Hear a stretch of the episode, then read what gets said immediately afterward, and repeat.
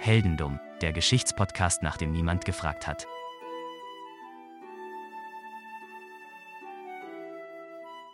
Hallo Daniel. Hallo Philipp. Heute möchte ich mit dir über einen der mysteriösesten Kriminalfälle der Geschichte sprechen. Oh.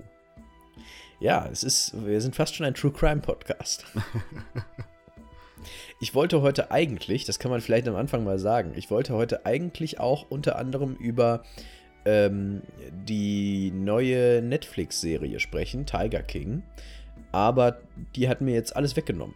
Ich habe äh, hab dieses Thema auf dem Schirm gehabt und äh, habe mir gedacht, so, hm, da könnte man noch drüber sprechen, aber jetzt, wo ich die Serie gesehen habe, keine Chance. Ähm, ich kann aber empfehlen, diese Serie sich anzusehen, denn sie passt sehr zu diesem Podcast. Ja, dann haben wir schon mal auf jeden Fall so eine schöne Cross-Empfehlung. Jetzt brauchen wir nur noch ein Sponsoring. Jetzt müssen die uns nur noch Geld geben. Lass uns über ähm, einen Kriminalfall reden, der sehr bekannt ist in den USA, aber in Deutschland relativ unbekannt ist, den viele hier nicht kennen. Er ist auch schon lange her, ähm, aber in den USA ist er immer noch äh, eine, eine gewisse Legende. Das ist genauso wie mein letzter Fall, der vom Fan Man ähm, der ist auch in den USA immer noch bis heute recht ähm, bekannt. Da wissen alle immer noch was mit anzufangen. In Deutschland ist das ein bisschen anders. In Deutschland gibt es äh, andere Dinge, die hier bekannt sind, die man in den USA nicht kennt, was meistens auch ganz gut so ist. ähm, äh, und genauso wie dieser Fall. Es ist der Fall von Dan Cooper. Viele haben davon vielleicht schon mal gehört, aber kennen das nicht so genau. Du wirst in diesem Fall allerdings nicht die Rolle von Dan Cooper einnehmen, sondern von Florence Schaffner. Einer okay. Stewardess. Oh, oh. Okay. Da bin ich ja richtig die, die Überfliegerin. ähm, du bist Stewardess, du bist Florence, Florence Schaffner, meine Güte. Du hast ganz normal Dienst, es ist ein ganz normaler Flug, es ist der Flug NWO 305. Es ist der 24. November 1971. 24. November, USA, das bedeutet, morgen ist Thanksgiving, einer der großen Feiertage in den USA. Also bestimmt viel los. Äh, überhaupt nicht. Okay. Überhaupt nicht viel los. Ähm, der, das Flugzeug ist halb voll. 37 Passagiere sind äh, exakt an Bord. Ähm, es ist eine Boeing 727, das wird noch wichtig. Da passen wesentlich mehr Leute rein als diese 37. Und ähm, wie gesagt, morgen ist Thanksgiving. Du freust dich eigentlich schon darauf, zu deiner Familie zu fahren, wenn du dann in Seattle gelandet bist und ähm, ein ruhiges Wochenende mit denen zu verbringen und äh, einen Truthahn zu essen oder was man so macht. Ein klassischer Routineflug, äh, du denkst dir gar nichts dabei, nichts Besonderes. Wie gesagt, 37 Passagiere an Bord. Ähm, du machst deine Durchsagen, du sagst, wo die Notausgänge sind, wie man das eben so kennt. Rauchen durfte man damals, glaube ich, noch. Die Maschine startet also, ähm, alles ist bekannt und irgendwann stehen die Stewards und Stewardessen dann ja auf und äh, gehen durch die Reihen mit Erfrischungen. Auch auf einem Flug von Portland nach Seattle, was ja jetzt nicht so weit ist, äh, gibt es aber trotzdem Getränke. Und äh, du gehst durch die Reihen und fragst äh, nach, wer denn ein Getränk haben möchte. Und ein sehr gut gekleideter Mann, so ein Businessman, so ein klassischer, ich komme gerade von meinem börsennotierten großen Unternehmen und fliege nach Hause zur Familie für Thanksgiving-Typ, ähm, winkt dich zu sich. Hat einen schwarzen Regenmantel an, darunter hat er einen sehr schicken schwarzen Anzug mit einer äh, wirklich tollen und teuren Krawatte, mit einer teuren Krawattennadel aus Perlmutt. Perlmutt ist ja ein sehr teures Zeug. Mm. der winkt dich zu sich und der möchte gern was bestellen. Und der bestellt was. Äh, was ist leider, soweit ich weiß, nicht überliefert. Tomatensaft bestimmt. Tomatensaft, genau. und dann bezahlt er und dann gibt er dir beim Bezahlen noch so einen Zettel dazu. Und du kennst das schon, dass dir männliche Passagiere manchmal einen Zettel zustecken, denn du bist eine sehr hübsche Stewardess und äh, das ist häufig die Telefonnummer von den Männern, die da drauf steht. Ja, das hätte ich jetzt auch erwartet. Oder vielleicht eine Adresse, vielleicht. Ja, irgendwie sowas. Oder eine Hotelkarte am Fri äh, Friedhofhotel, hätte ich schon beinahe gesagt, am Flughafenhotel. ja, sowas in der Ecke erwartet man auch. Und deswegen denkt man sich als Frau, naja, hm, nicht schon wieder. Ich will doch nur zu meiner Familie. Ich habe heute keine Zeit dafür. Ich stecke den Zettel ein und gehe weiter. Aber dann tippt dich dieser Mann nochmal an. Und dann sagt er, schauen Sie sich den Zettel besser mal an. Und du liest den Zettel und du siehst, verdammt, wir sitzen hier ganz tief in der Scheiße. Denn auf diesem Zettel steht wortwörtlich, I have a bomb in my briefcase. I will use it if necessary. I want you to sit beside me. In so einer Situation sind wir. Ich habe schon, ich habe eigentlich schon darauf gewartet, bis wir bei der ersten Flugzeugentführung äh, sind, weil ähm, das ist auch ein generell großes, gutes Thema für unseren Podcast. Ja, und es ist eine ganz besondere Flugzeugentführung. Warum sie ganz besonders ist, werde ich gleich noch sagen. Es hat, sie hat auf jeden Fall ein ganz besonderes Alleinstellungsmerkmal. Der Mann hat einen Briefcase, einen kleinen Koffer dabei, äh, wie er ja schon geschrieben hat. Und du setzt dich natürlich auch neben ihn, weil du denkst dir, entweder ist das jetzt ein sehr, sehr dummer Scherz von einem Typen, der mich ziemlich blöd anmachen möchte, oder äh, hier passiert gerade eine Flugzeugentführung. Und äh, er öffnet seinen Koffer so einen ganz kleinen Spalt und du kannst Zylinder und rote Drähte erkennen. Der Klassiker für mich ist das schon, äh, als ich das gelesen habe, habe ich mir schon gedacht, so Moment, da war keine Bombe drin. Das, äh, ja, hat das, so ein paar das, Zylinder das und rote Drähte da reingelegt. Das ist so, das ist so, das, was, eigentlich noch gefehlt hat, wäre, wenn so drei rote Dynamit-Dinger zusammengebunden wären. Und eine Uhr und dran. Ja, genau, so eine Uhr dran, die auch noch sehr laut so tickt. Ja, so ganz klassisch. Aber ähm, es muss wohl so ähnlich oder so gewesen sein. Ähm, und wie gesagt, es ist 1971, also wir haben das auch noch nicht popkulturell alles so überverarbeitet wie heute. Mhm. Und ähm, er zeigt dir das und ähm, du bist vollkommen geschockt. Du nimmst die Sache jetzt wirklich ernst. Der Mann sagt, dass er vier Fallschirme möchte, 200.000 Dollar und Treibstoff zum Auftanken des Flugzeugs. Das möchte er alles, dass ihm das in Seattle, dem Zielort des Fluges, bereitgestellt wird. Habe ich, hab ich das gerade richtig verstanden? Er möchte Fallschirme. Vier Stück. Vier Fallschirme. Sind wir in. Sind wir nicht in einem großen Passagierflugzeug? Wir sind in einem großen Passagierflugzeug. Er möchte vier Fallschirme. Ja, ich frage mich halt nur, weil ähm, es gibt ja immer wieder so Geschichten von irgendwelchen Flugzeugen, wo jemand angeblich die Tür aufgemacht hätte und keine Ahnung was. Äh, soweit ich weiß, kriegt man, wenn man in der Luft ist, die Tür äh, durch den Druck quasi nicht so einfach auf, da brauchst du auch keine Fallschirme. Also, du, du, das ist sehr schwierig, aus einem, aus einem fliegenden Flugzeug von, ein, von einer großen Maschine ähm, runterzuspringen. Das ist richtig. Und deswegen hat Dan Cooper das Ganze wirklich gut durchgeplant. Und zwar ziemlich genau durchgeplant. Auf die Sekunde genau durchgeplant, könnte man sagen. Denn er sitzt nicht zufällig in einer Boeing 727. Ich komme dazu gleich, wenn wir an der Stelle ähm, sind, wo es um, die, mhm. um das Thema Fallschirme geht. Aber du hast jetzt diese drei Forderungen von ihm: 200.000 Dollar, was irgendwie lächerlich wenig ist, vier Fallschirme und Treibstoff für das Flugzeug. Die sollen in Seattle bereitgelegt werden. Ja, dann ab zum Piloten und äh, durch, durchfunken bis zum Tower. Richtig. Genau, du gehst ins Cockpit, äh, die Flugsicherung wird informiert, äh, der, der Pilot weiß Bescheid, die, der Rest der Crew weiß Bescheid. Das Problem ist jetzt nur, selbst wenn in Seattle alle Passagiere aussteigen würden, vier Fallschirme würden nicht für die Crew und den Entführer reichen. Das heißt, ihr wisst, ihr, ihr seid im Cockpit und ihr könnt euch auch problemlos besprechen, weil der Mann einfach weiterhin auf seinem Platz sitzt wie ein ganz normaler Passagier. Ihr wisst, einer von euch wird es nicht überleben, wenn er mit der kompletten Crew fliegt und irgendwie ähm, alle rausspringen lässt. Mhm. Und vier Fallschirme reichen übrigens auch nicht, wenn er selber im Flugzeug drin bleibt und es irgendwie selber weiterfliegen würde und die anderen rausschmeißen würde. Das würde auch nicht reichen. Es klingt alles sehr, also sehr willkürlich irgendwie, jetzt, zumindest jetzt in, in diesem Informationsstand quasi.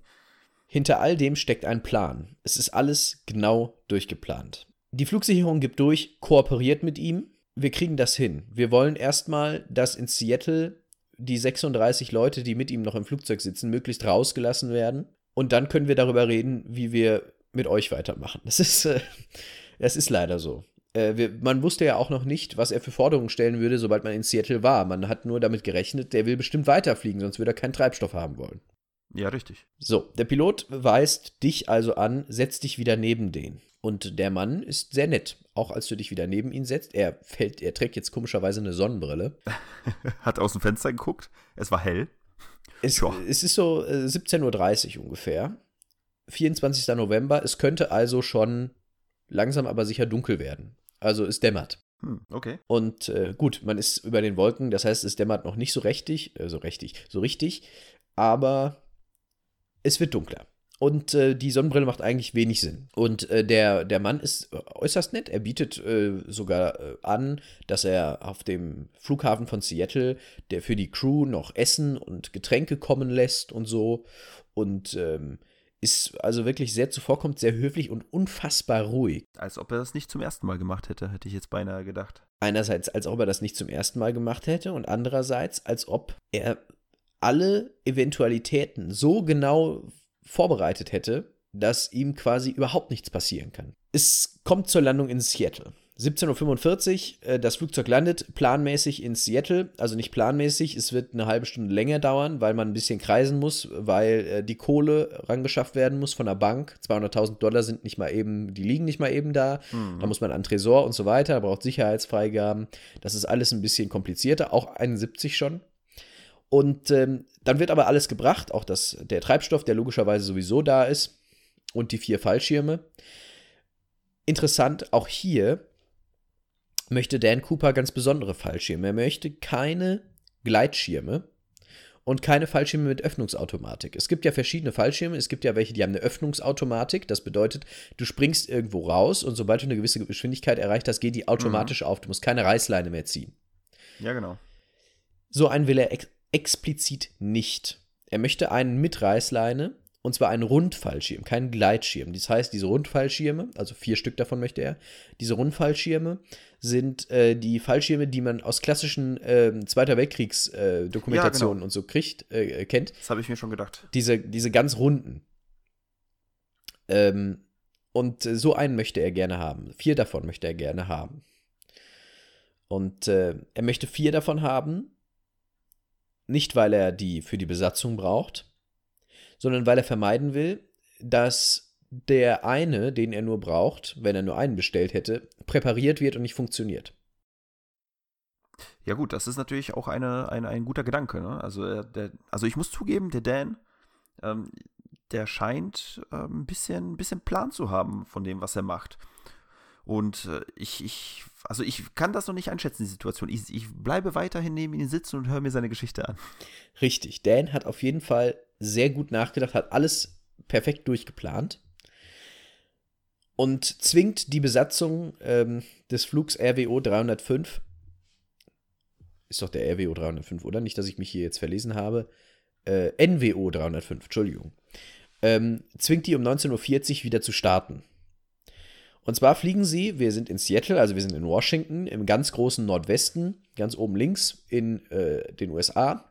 Und er fliegt die straight nach Süden, Richtung El Paso, nach Mexiko. Ah.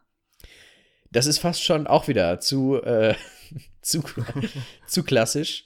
Äh, es geht Richtung Mexiko. Äh, die äh, Passagiere dürf, durften vorher alle aussteigen. Die wussten überhaupt nichts davon, dass sie gerade bei einer Flugzeugentführung dabei waren. Ähm, die durften alle aussteigen, das war gar kein Problem. Im Austausch gegen die Passagiere hat Cooper eben seine Forderung erhalten. Er hat einen Sack voll Geld erhalten, äh, das Flugzeug ist aufgetankt worden und auch seine vier Fallschirme hat er bekommen. Super. Er, also super für Dan. Und für die, für die äh, Passagiere, die raus durften. Wie gesagt, das sind mir die liebsten Flugzeugentführungen, wo ich Passagier bin und es gar nicht mitkriege. Und dann ist es gut. Bei wie vielen Flugzeugentführungen wir wohl schon dabei waren, wer weiß es. ja, wer weiß. Es ist wahrscheinlicher, als vom Blitz getroffen zu werden. Da, das stimmt. Oder dass Emus im Vorgarten stehen. Zum Beispiel. Ähm, du bist der, du bist die Kontaktperson für Dan. Du bist also die Frau, die immer zwischen Cockpit und damit auch der Flugsicherung und äh, dem FBI und wer da noch alles drin hängt. Ähm, und Dan, dem Entführer, hin und her pendelt. Dan sitzt immer noch mit seiner Sonnenbrille auf seinem Platz, nestelt ein bisschen an den vier Fallschirmen rum, die ihm da gegeben worden sind. Und er teilt dir noch ein paar Sachen mit, die das Flugverhalten betreffen. Er erwartet von dem Piloten, dass er auf nicht mehr als 3000 Meter steigt.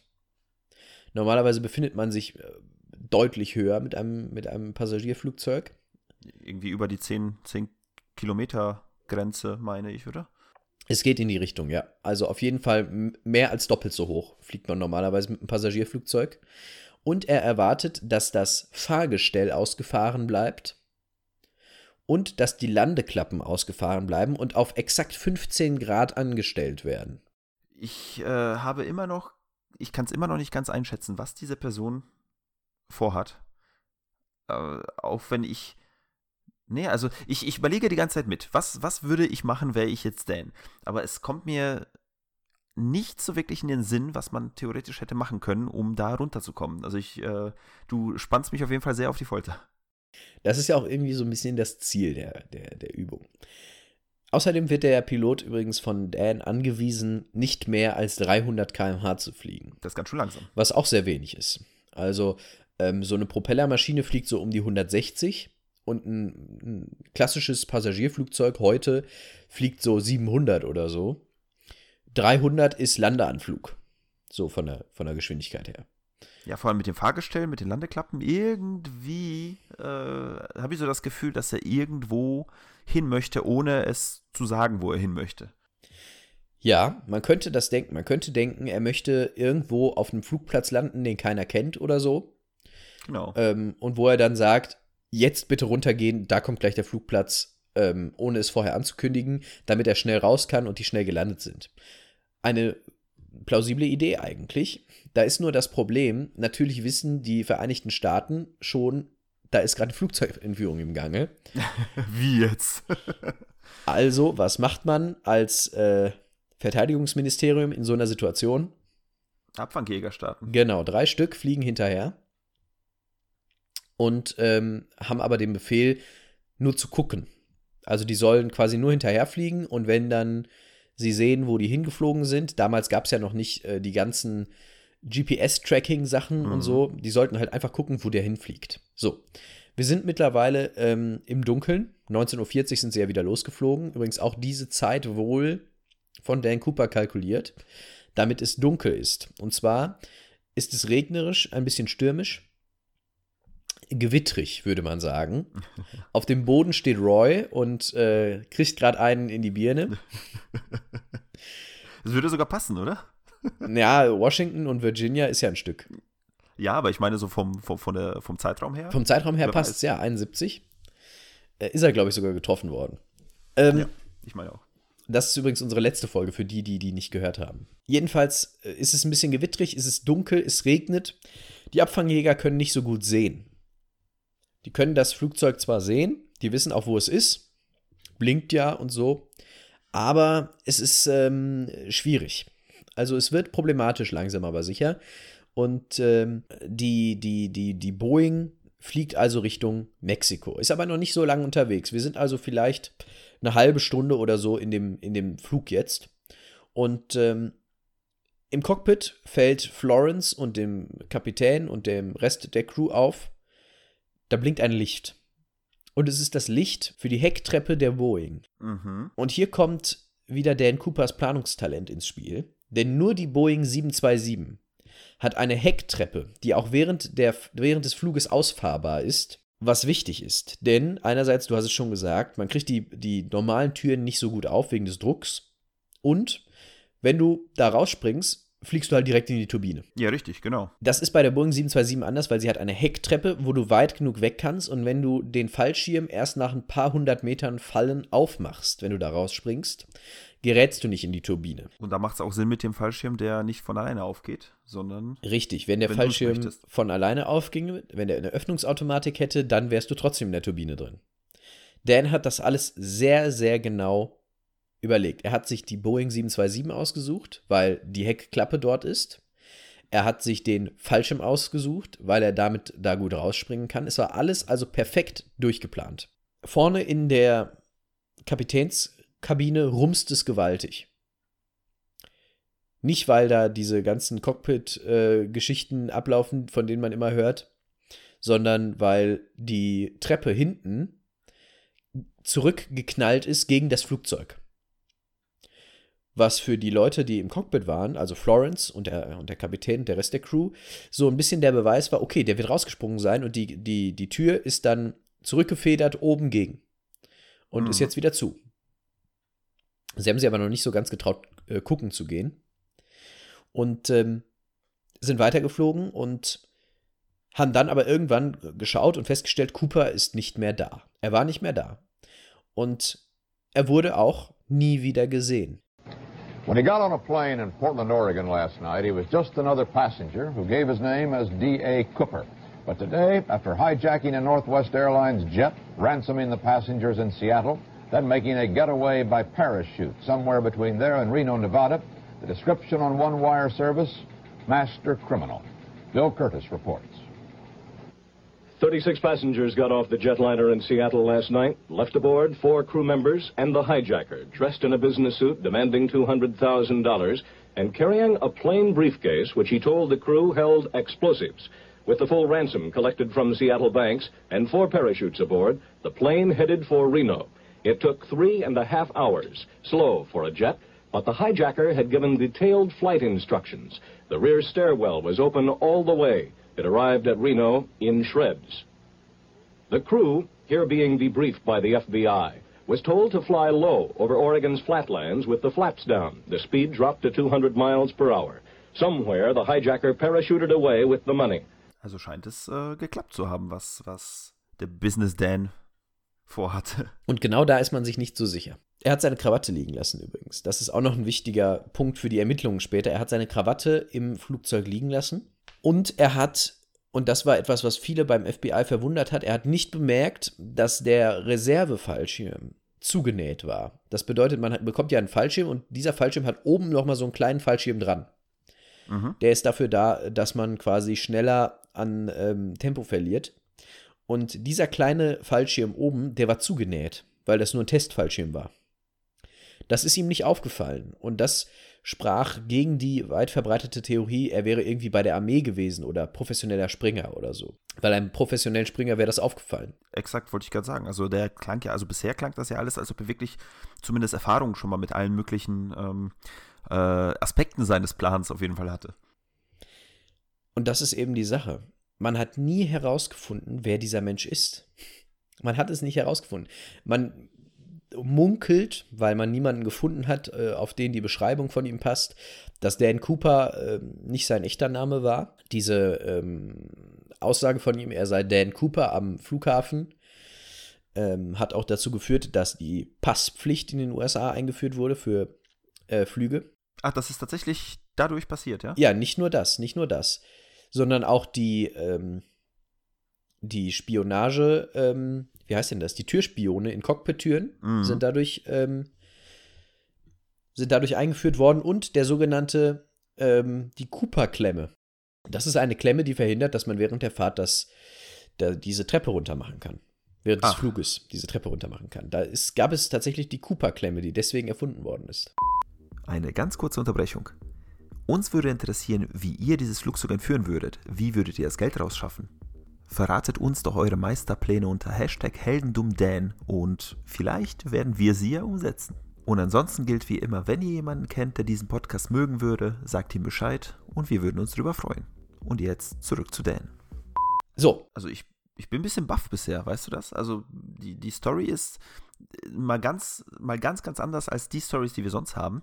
Äh, ist, äh, ja, ich bin, ich bin bisher sehr, äh, wie soll ich sagen, ich bin gespannt, was, was, was noch sich herausgestellt hat und was noch alles passiert ist, weil irgendwie äh, es ist so ein offenes Ding und ich mag offene Stories nicht. Ja, und es wird noch spannender, denn du wechselst jetzt die Rolle. Oh. Du bist jetzt Ermittler, du bist jetzt beim FBI. Du stehst jetzt vor folgender Situation. Okay, wir wissen, da ist gerade jemand über dem Süden von Washington, dem Bundesstaat Washington, aus dem Flugzeug abgesprungen. Was machen wir? Die Kampfjets haben es nicht gesehen, weil ist halt dunkel, ist halt Regen, ist halt Sturm. Die haben es nicht gesehen, dass der abgesprungen ist. Was machst du?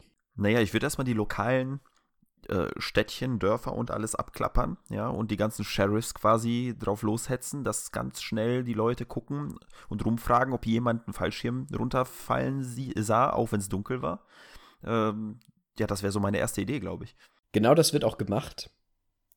Niemand hat etwas gesehen. Natürlich nicht. Und natürlich werden auch die Wälder durchforstet. Das ist ein sehr zerklüftetes Waldgebiet da im Süden Washingtons. Mit vielen Bergen, mit vielen Seen. Äh, da ist auch, der, da ist auch ein äh, Nationalpark, der, der Olympia National Park, glaube ich. Und niemand hat etwas gesehen. Die Leute haben den Wald durchsucht, niemand hat etwas dort gefunden, also keinen Fallschirm, kein Geld, kein Geldsack, nicht mal ein Stückchen von seiner Kleidung, gar nichts wurde gefunden.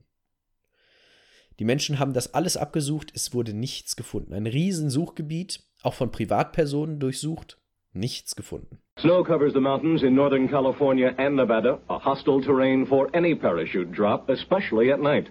Police believe he left the 727 in the flatlands of Oregon or Washington, but they are still looking in four states, even around the airport.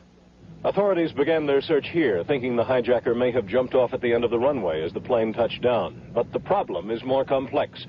A daring parachute escape from a flying 727 somewhere between Reno and Seattle, Washington. Bill Curtis, CBS News, Reno. Ein Geist also. Die Frage ist dann natürlich, die man sich stellt, okay, wenn der jetzt ums Leben gekommen ist, dann wäre er ja irgendwo. Höchstwahrscheinlich, ja. Dann hätte man ihn ja gefunden. Man kann ja anhand von Berechnungen eingrenzen. Man weiß ja ungefähr, um welche Uhrzeit das passiert ist, dass der rausgesprungen ist. Da kann man ja anhand von Berechnungen zumindest auf ein paar Quadratkilometer eingrenzen, wo er gelandet sein muss. Wenn er dann natürlich auch gelandet ist und nicht quasi, ich sag mal jetzt, Fluchtwagen bereit hatte, wo auch immer er hin wollte, mit dem er sofort hätte fliehen können und schon längst über alle Berge ist. Ja, das ist tatsächlich eine Sache, aber die möglich oder, oder sagen wir es mal so, die, die Wahrscheinlichkeit, korrekt zu so einem Auto zu navigieren, in dem, in dem Gewittersturm, die halte ich für recht niedrig. Ja, da, also man müsste schon richtig, also ich meine, das, der scheint schon sehr, sehr gut geplant zu haben, aber jetzt, äh, ich würde jetzt quasi noch eine Schippe drauflegen, wenn ich sagen würde, okay, er hat mehrere Fluchtwagen hingestellt und äh, irgendeiner von denen äh, wird in der Nähe gewesen sein. Aber ich habe Dann hätte man aber die anderen Gefühl, Wagen gef gefunden.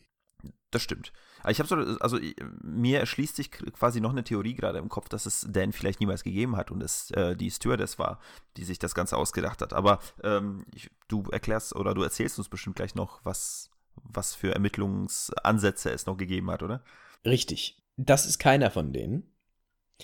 Äh, Dan Cooper wurde auch von anderen Menschen gesehen, von den anderen Passagieren, von der Frau am Schalter, von der er das Ticket gekauft hat. Es gab diesen Mann. Okay. Er ist in das Flugzeug eingestiegen und er ist nie sichtbar für irgendjemanden ausgestiegen. Vielleicht ist er immer noch drin. Bis heute. Das war tatsächlich eine Theorie, die es gab, dass man, dass der sich irgendwo versteckt hat, überhaupt nie rausgesprungen ist und äh, sich irgendwo in dem Flugzeug versteckt hat und dann einfach ausgestiegen ist, als das Flugzeug dann äh, abgestellt worden ist. Und er ist einfach rausgegangen Ja. mit seinem Geld und äh, ist vom Flughafen runter. Wäre auch eine Möglichkeit. Ist natürlich auch durch die Frage, ob das, ob ähm, die Ermittlungskräfte auch das Flugzeug durchsuchten direkt äh, nach der Landung, weil das würde ich auch anordnen in dem Moment, egal ob Ja, er angeblich rausgesprungen ist oder nicht. Das Ja, weiß ich tatsächlich nicht. haben. Das weiß ich tatsächlich Ja. nicht. Aber vielleicht kannte er die Maschine so gut, nicht nur wegen der Klappe, vielleicht gibt es auch irgendwo ein Örtchen, wo man ihn nicht so leicht findet, wer weiß. Er hat ja auch das Fahrgestell ausgefahren gelassen. Vielleicht hat er sich im Fahrgestell versteckt. Auch das gibt es. Uh, how did you surmise that he was not on the plane when he landed in Reno? Well, a search was made of the plane immediately uh, after landing. As we understood it, he could have gotten off as the plane taxied before it came up here. D- d- How did the crew No know way. he wasn't on when it touched No ground? way. The crew couldn't know that, but we had the airport Are covered. the authorities Aber ist, glaube ich, während der Fahrt unmöglich. Würde ich mal vermuten. Ja, also ich, ich habe tatsächlich auch in der Recherche für mögliche Episoden äh, von unserem Podcast auch schon äh, über mehrere Stowaways quasi gelesen, Leute, die sich irgendwo versteckt haben. Ich habe vor kurzem auch ganz kurz anzureißen eine Geschichte über einen Jungen gelesen, der sich im Fahrgestell versteckt hat, wurde bewusstlos, hinkt da die ganze Zeit und ist bei der Landung aus dem Fahrgestell wieder rausgefallen, weil da irgendwie äh, Minusgrade und so dünne Luft quasi geherrscht hat, dass der verkrampft ist, quasi Kryoschlaf mäßig ähm, seine Herzfrequenz ist wohl so runtergegangen, dass er das nur so überlebt hat, ähm, dass er wirklich eingeschlafen ist und sein, sein Körper komplett runtergefahren ist. Und wer weiß, vielleicht hätte Dan sowas auch schaffen können und ist dann vielleicht rausgefallen kurz vor der Landung. Man weiß es nicht. Man weiß es wirklich nicht. Es ist alles möglich. Das FBI war hinter ihm her. Es wurden auch Phantombilder angefertigt mit Hilfe der Stewardess und äh, der Leute, die ihn eben gesehen haben. Ähm, dieses Phantombild ist das Bild für diesen Cast. Und es ist auch das einzige Bild, was von ihm überhaupt existiert. Äh, es gab keine Spur von ihm, aus der Bevölkerung gingen auch keine belastbaren Hinweise ein. Dan Cooper und seine 200.000 Dollar waren weg. Die waren verschwunden. Und das ist etwas, was ich jetzt zu, zum Thema Flugzeugentführung noch sage. Es ist die einzige Flugzeugentführung in der Geschichte der USA, die nicht aufgeklärt worden ist. Wow. Alle anderen Flugzeugentführungen sind aufgeklärt worden, da wusste man, wer es war und hat die Leute eventuell auch zur Rechenschaft gezogen. Aber Dan Cooper ist der einzige, von dem man nie wusste, wer es war, was er da gemacht hat und der auch nie irgendwie bestraft worden ist. Vielleicht ist Das er ist bestraft natürlich- worden dadurch, dass er gestorben ist. Das weiß man eben nicht. Ja, ich, ich finde die Geschichte echt, echt interessant. Also gerade weil, weil, also ganz ehrlich, 200.000 Dollar und ein, ich sag mal, und ein Schreck, ja, für die Crew, ähm, ist, finde ich, ein guter Preis gegenüber quasi den ganzen, ähm, ja, den ganzen Upgrades, die es später in Flugzeugen gab, ja. Also, wie du schon sagtest, diese, diese Cooper-Klemme, ähm, diese ähm, Pflicht für die, für, für die ähm, Passports quasi und auch das Guckloch im, im Cockpit, finde ich, sind so Sachen, die hätte man vielleicht ohne diesen Fall gar nicht erst, naja, äh, verwendet und vielleicht gäbe es viel, viel schlimmere ähm, Attentate oder Entführungen in, ja, in, der, in der Zeit danach, wenn es die, genau diese Sachen nicht gegeben hätte. Das gab es tatsächlich. Ähm, Dan Cooper hat nämlich eine riesige Welle von Nachahmern ausgelöst, Ja, die im okay. Jahr 1972 19 Flugzeuge in den USA entführt haben. Die sind aber natürlich nicht so gut ausgegangen für die Entführer, nehme ich mal an. Die sind nicht so gut ausgegangen für die Entführer, das ist richtig. Ähm, 1973 kamen dann diese ganzen Neuerungen. Ähm, einige gab es auch schon 1972, aber vor allem 1972 war ein ganz großes Jahr, wo ganz viele Flugzeugentführungen stattgefunden haben, weil Dan Cooper war eine Legende zu diesem Zeitpunkt.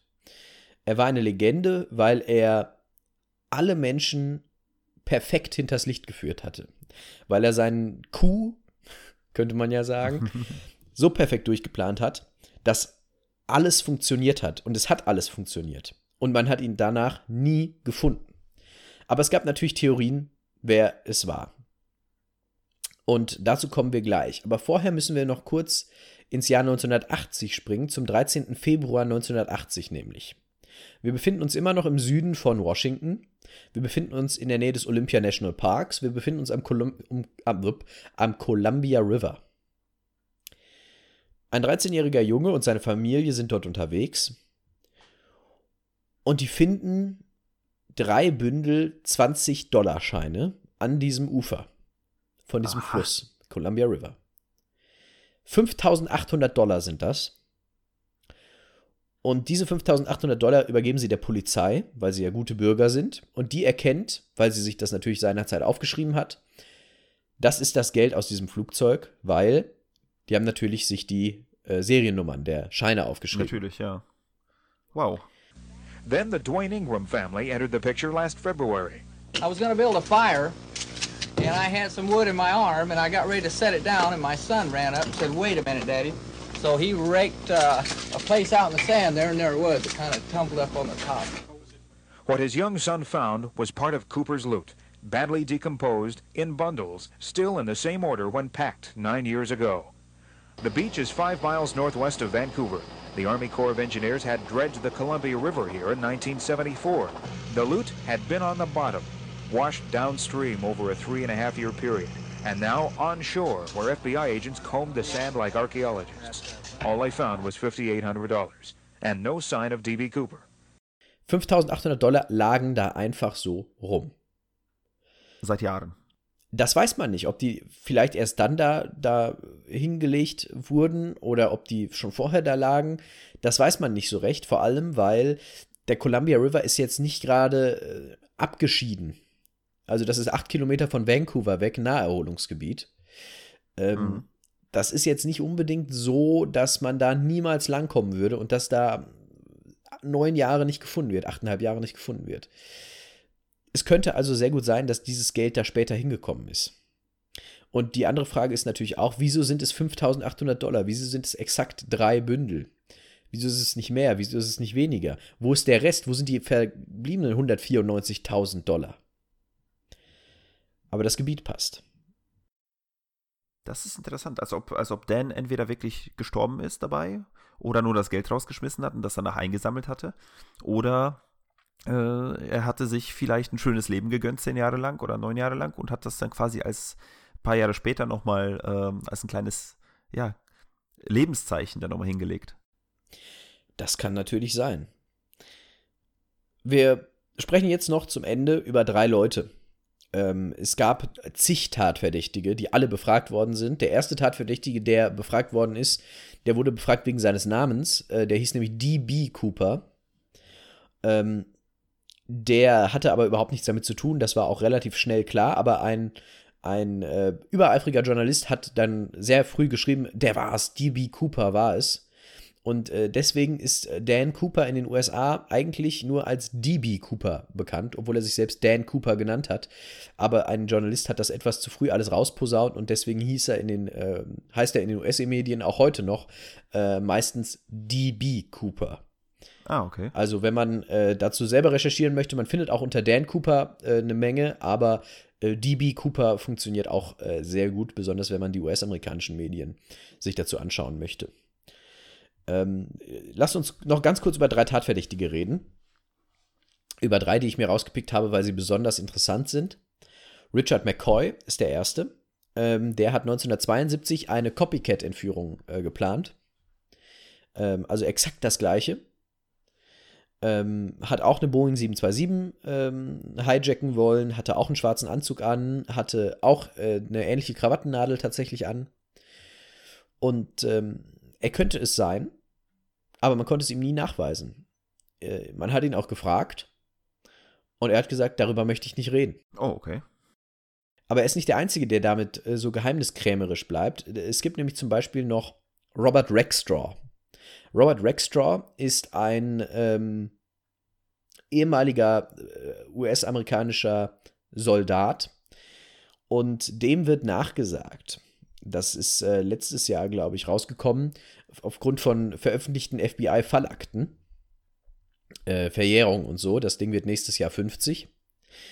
Ähm, Robert Rexstraw soll wohl CIA-Agent gewesen sein und deswegen vom FBI nie verfolgt worden sein dafür, dass er das gemacht hat.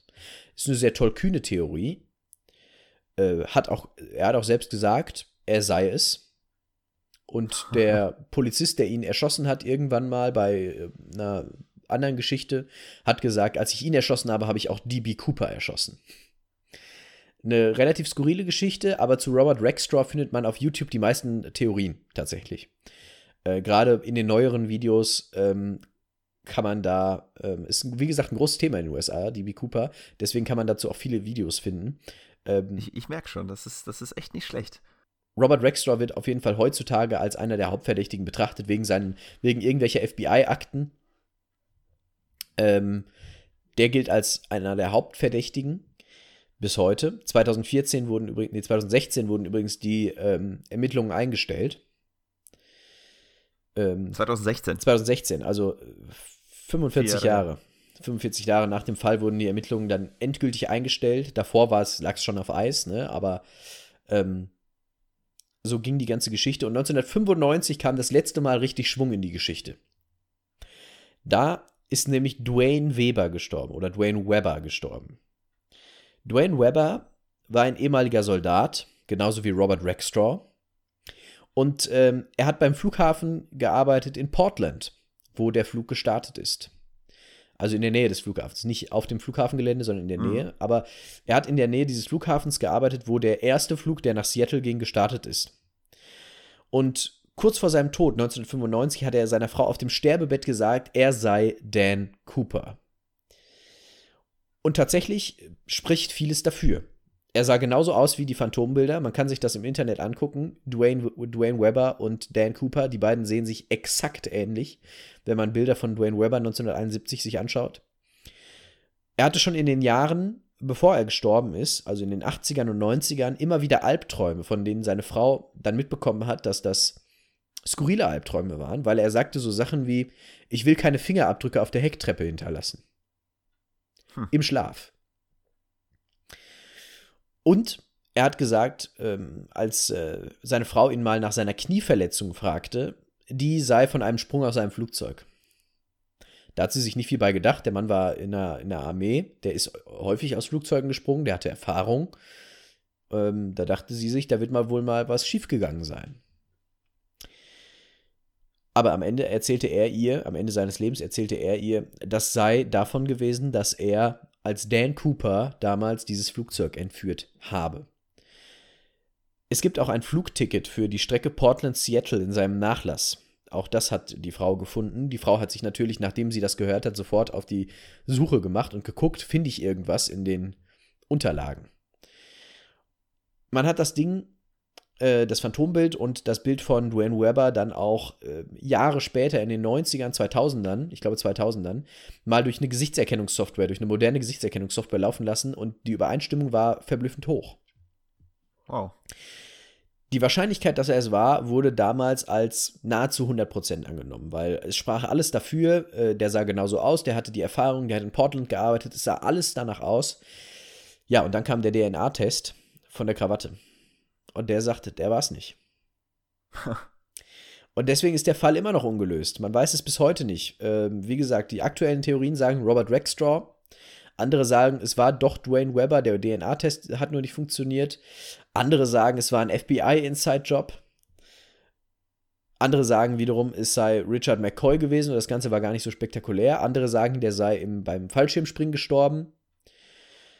Jahre nachdem ähm, diese, diese äh, Entführung war, ist in diesem Nationalpark ein Vulkan ausgebrochen und hat eine Menge an äh, möglichem Beweismaterial unter sich begraben in dem Bereich, äh, wo er abgesprungen ist. Also wenn er gestorben ist und jahrelang nicht gefunden worden ist, dann äh, wird er auch nicht mehr gefunden werden, weil da liegt jetzt eine dicke Ascheschicht drauf.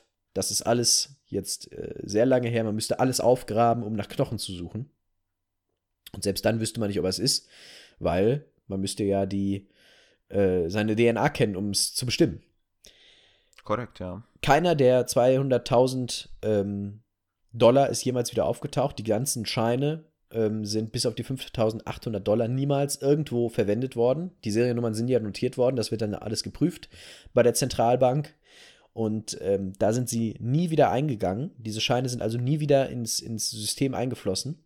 Wobei man sagt, dass es tatsächlich in den 70ern noch möglich gewesen sei, auch Kohle richtig einzuzahlen, ohne dass das geprüft wird bei verschiedenen Banken. Hm. Auch das könnte aber einfach nur sehr gut durchgeplant gewesen sein. Das ist die Geschichte von Dan Cooper. Eine sehr, sehr, sehr spannende Geschichte. Ich muss ja zugeben, das ist ja mehr Helden als dumm dieses Mal. Ähm, ich, ich merke schon, es, es wird sich so ein bisschen ja, man, man, kann ja fast schon sagen, unsere Geschichten, ich bin eher tatsächlich eher für dumm zuständig, du mehr so für Helden. Ähm, ja, wobei, ich, wobei der, der ähm, James, der Jumper, der war schon eher dumm. ja, Held. aber er war, also ich, ich meine, er ist eher, jetzt gerade zusammen mit Dan sind die beide sehr, sehr heldenhaft bekannt, sage ich stimmt, jetzt mal in, in Amerika. Ähm, nee, ich finde es großartig. Also ich muss ja zugeben, als nächstes müssen wir einfach Jack the Ripper machen. Dann, können wir nämlich äh, äh, können wir nämlich auch einen True Crime Podcast aufmachen. Nein, aber ich finde es sehr, sehr, sehr interessant und es ist eine sehr, sehr interessante und sehr spannende vor allem Geschichte. Und ich finde es sehr schade, dass es keine Auflösung dazu gibt, weil jetzt bin ich quasi selber so ein bisschen, es kribbelt in den Fingern, auf die Recherche zu gehen und, mal, und zu gucken, was man so herausfinden kann. Es ist, äh, ja, du, du hast mich mal wieder so ein bisschen ähm, wie sagt man? Gehuckt. Gehuckt, genau. Sehr schön. Nee, es hat, hat, hat sehr viel Spaß gemacht. Wer sich für das Thema interessiert, wie gesagt, es gibt sehr viele Dokumentationen darüber aus den USA, teilweise auch auf Deutsch übersetzt, kann man sich alles anschauen äh, in den Mediatheken und auf YouTube. Ist auf jeden Fall ein sehr breit äh, präsentiertes Thema. Also man findet da recht viel zu auch teilweise Sachen, die überhaupt nicht stimmen, die da, wo dann äh, teilweise von offiziellen Quellen gesagt wird, bitte verbreiten Sie das nicht, das stimmt nicht. Hm, ja, gut, das, das gibt es ja immer. Also, das gibt es zu jedem Thema. Da muss man immer ein bisschen, ein bisschen vorsichtig sein. Ich meine, jetzt zum Beispiel unser, unser letztes Thema, Roy, er war äh, bei ihm, der war zwar natürlich nicht so präsent wie, wie jetzt ähm, Dan mit, mit ganzen FBI-Einsätzen und so weiter und so fort, aber da kann man sich zumindest schon denken, was halbwegs äh, realistisch ist und was höchstwahrscheinlich so nicht passiert ist. Ja. Das stimmt. Sehr schön. Also ich bin, wie gesagt, ich bin sehr begeistert, ich bin hooked und ähm, ich bin auch gespannt, was uns ähm, die Zukunft bringt an Themen, weil wir haben da ja schon ein bisschen was in der Planung und ja, also wenn ich, wenn ich mir mein nächstes Thema angucke, dann kann ich sagen, es wird nächstes Mal wieder ein bisschen dümmer. ja, ich bin gespannt. Ich bin auf jeden Fall gespannt. Diesmal, diesmal, äh, nächste Folge bin ich, glaube ich, wieder Richtung Helden. Also es, es wird spannend. Es bleibt spannend, es lohnt sich weiterhin äh, ja, unser Podcast zu verfolgen, würde ich mal behaupten. Das würde ich auch behaupten. Dankeschön fürs Zuhören. Bis zum nächsten Mal.